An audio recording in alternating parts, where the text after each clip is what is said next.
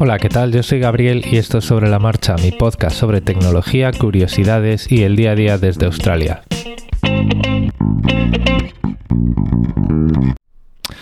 Bueno, pues estamos a principios de noviembre y WhatsApp sigue sin permitirnos decidir quién nos puede añadir a grupos y quién no. Vamos a ver, allá por febrero más o menos, la Electronic Frontier Foundation sacó una campaña llamada Fix It Already, o sea, es, viene a ser arréglalo de una vez, ¿vale?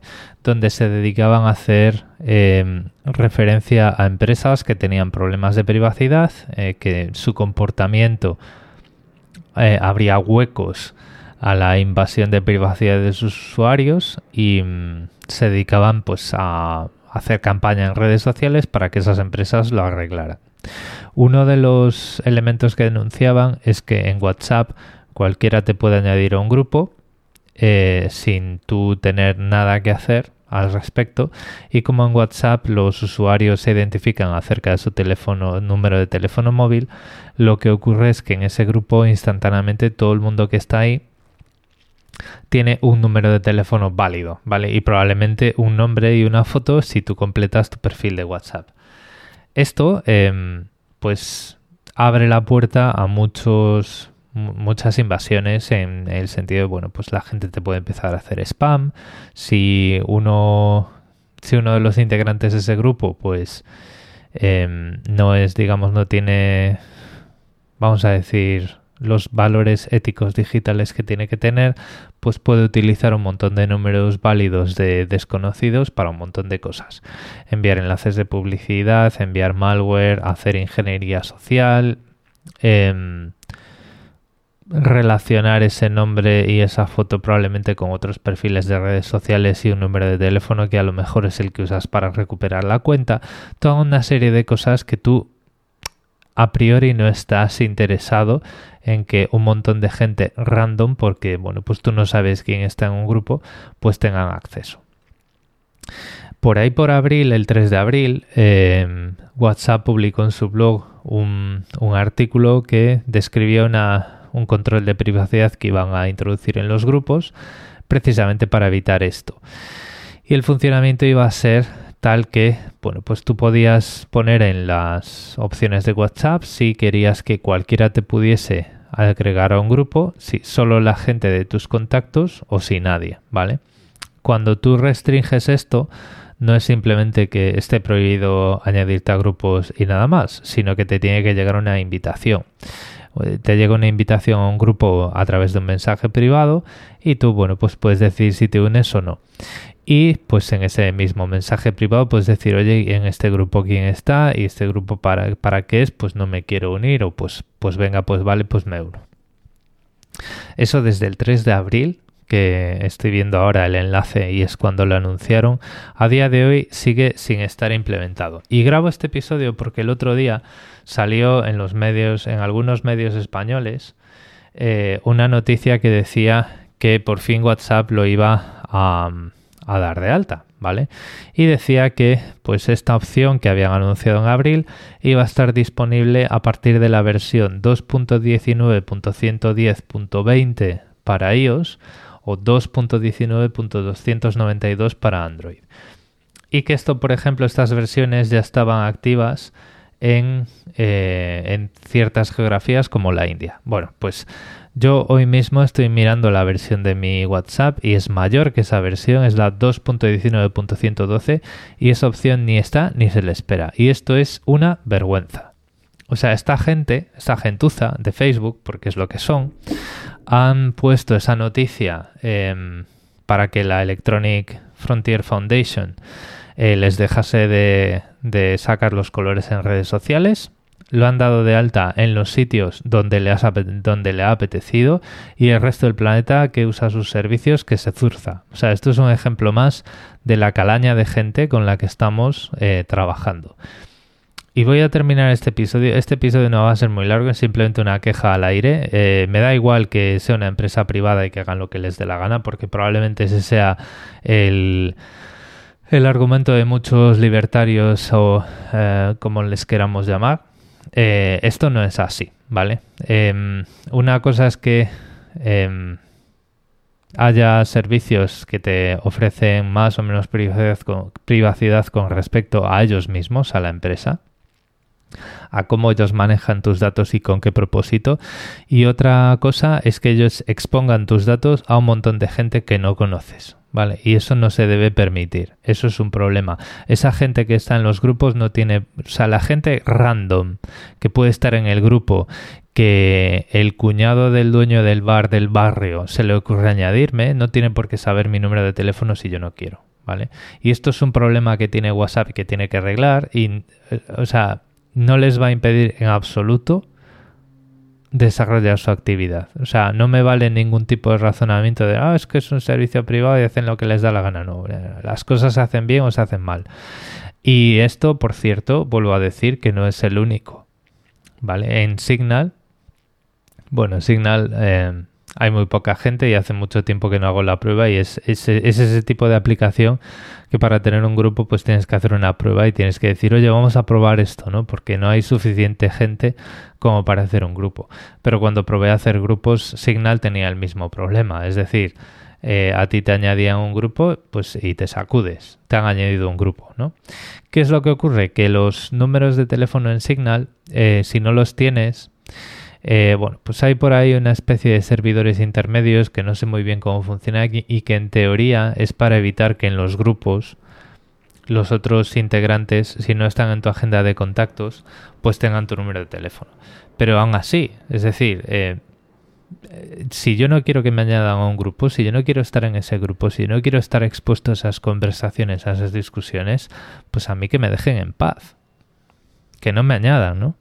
Eso debería ser la, política de uso. Y, otra cosa más, eh, no podemos confundirnos entre la privacidad y el anonimato, ¿vale? Una cosa es que queramos ser anónimos y otra cosa es que enfoquemos la, la privacidad como ejercicio de control.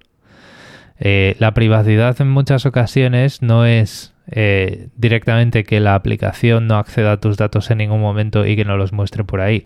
La privacidad es ofrecer un control y ofrecer un poder de decisión y ofrecer un comportamiento por defecto que te proteja, ¿vale?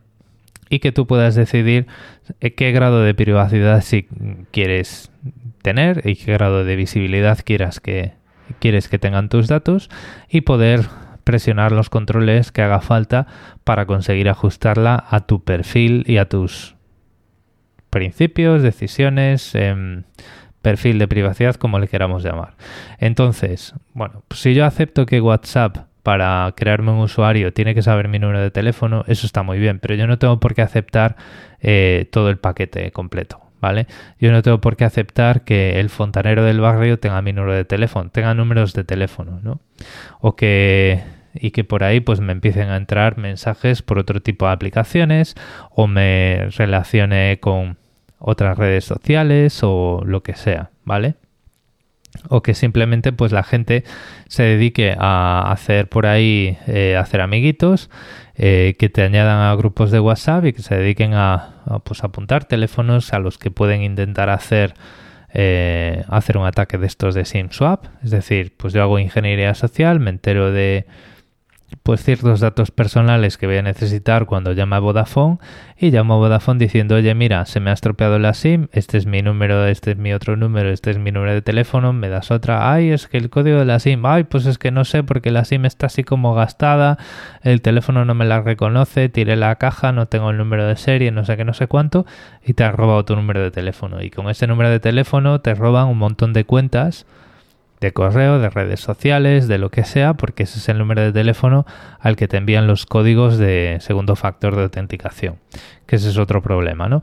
Pero todo este tipo de cosas son las que tenemos que tener en la cabeza cuando hablamos de privacidad y no simplemente irnos al anonimato.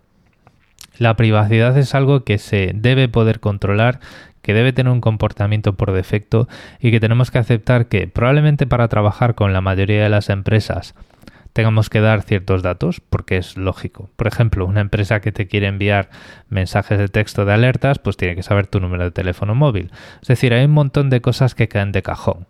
Eh, si WhatsApp y Signal en su protocolo deciden apoyarse en la, en la red celular y utilizan el número de teléfono como medio para verificar la cuenta y establecer usuarios, establecer la identidad, identificar a un usuario, pues eh, aceptamos o no.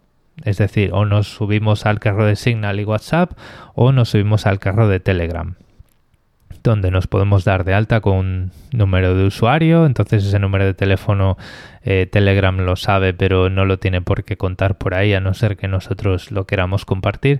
Hay un montón de cosas que podemos decidir en todas las redes, ¿vale? Pero una cosa es esa y otra cosa es, vale, pues yo estoy usando WhatsApp, esto se basa en mi número de teléfono, pero tronco, no lo des por ahí a quien lo quiera, no lo hagas tan fácil, déjame decidir a dónde me, añaden. Y no ya solo por eso, simplemente eh, el respeto hacia los usuarios. A mí no me tienes por qué exponer WhatsApp, o sea, estoy personalizando a WhatsApp ya, ¿vale?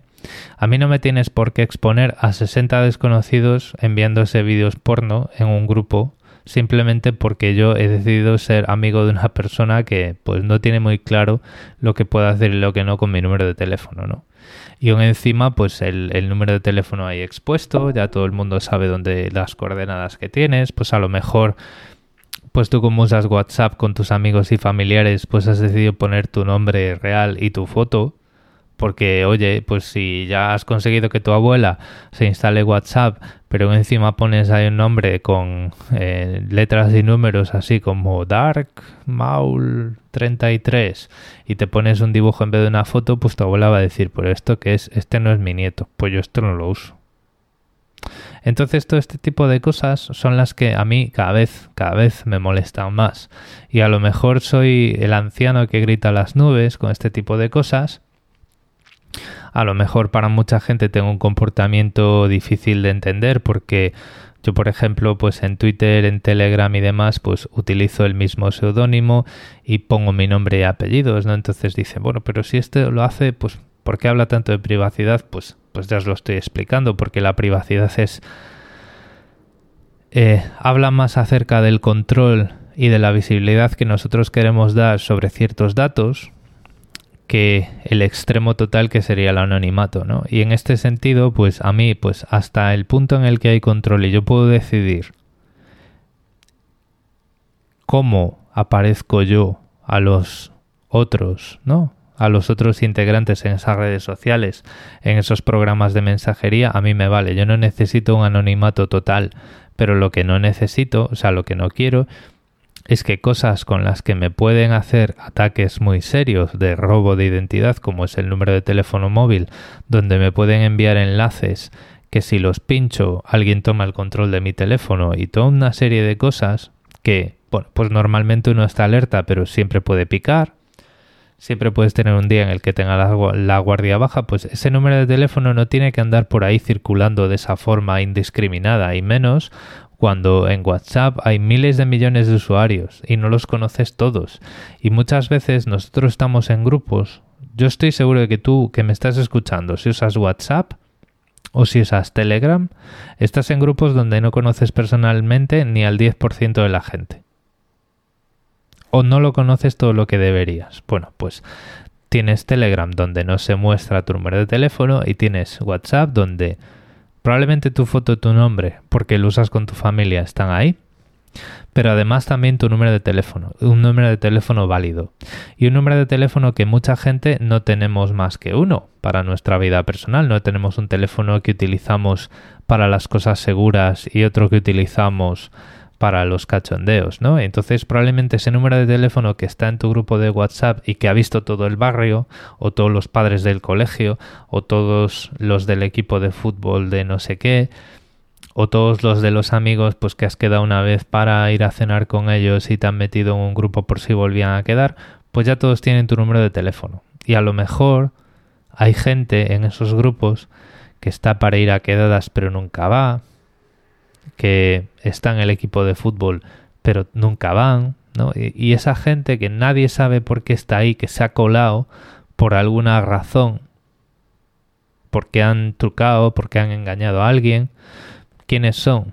Para, ¿Por qué tienen ese número de teléfono ahí? ¿no? O sea, hay un montón de cosas que hay que arreglar, algunas no son tan complicadas y estos cachondos han anunciado que lo iban a hacer, lo han anunciado en abril, hay una versión que la tiene y esa versión se nos está negando a todos. Entonces, esto es otra más que podemos añadir, ¿vale?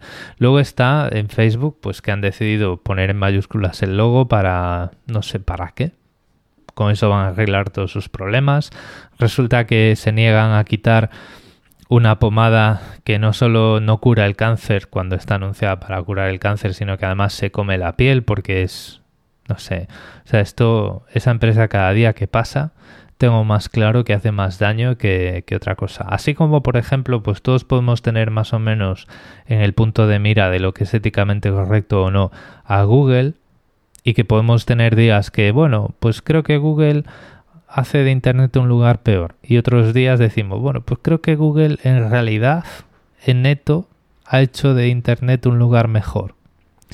Podemos tener la duda, ¿no? Yo, por ejemplo, pues estoy más bien pensando que Google hace de Internet un lugar mejor, a fin de cuentas, ¿vale? Porque Google, ahí sí que no lo podemos negar, ofrece muchísimos controles de privacidad y te puedes quedar prácticamente con un buscador tonto, si quieres, ¿vale?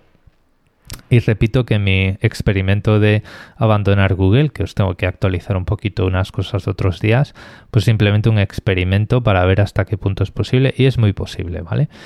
Pero yo, por ejemplo, en Facebook no tengo ninguna duda de que Facebook está haciendo del mundo un lugar peor.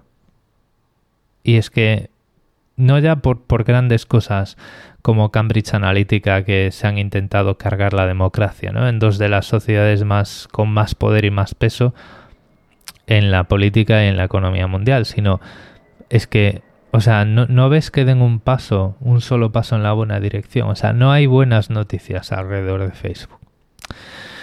Entonces, bueno, pues yo lo siento, eh, siento saludaros un martes, martes, miércoles, ¿qué día soy?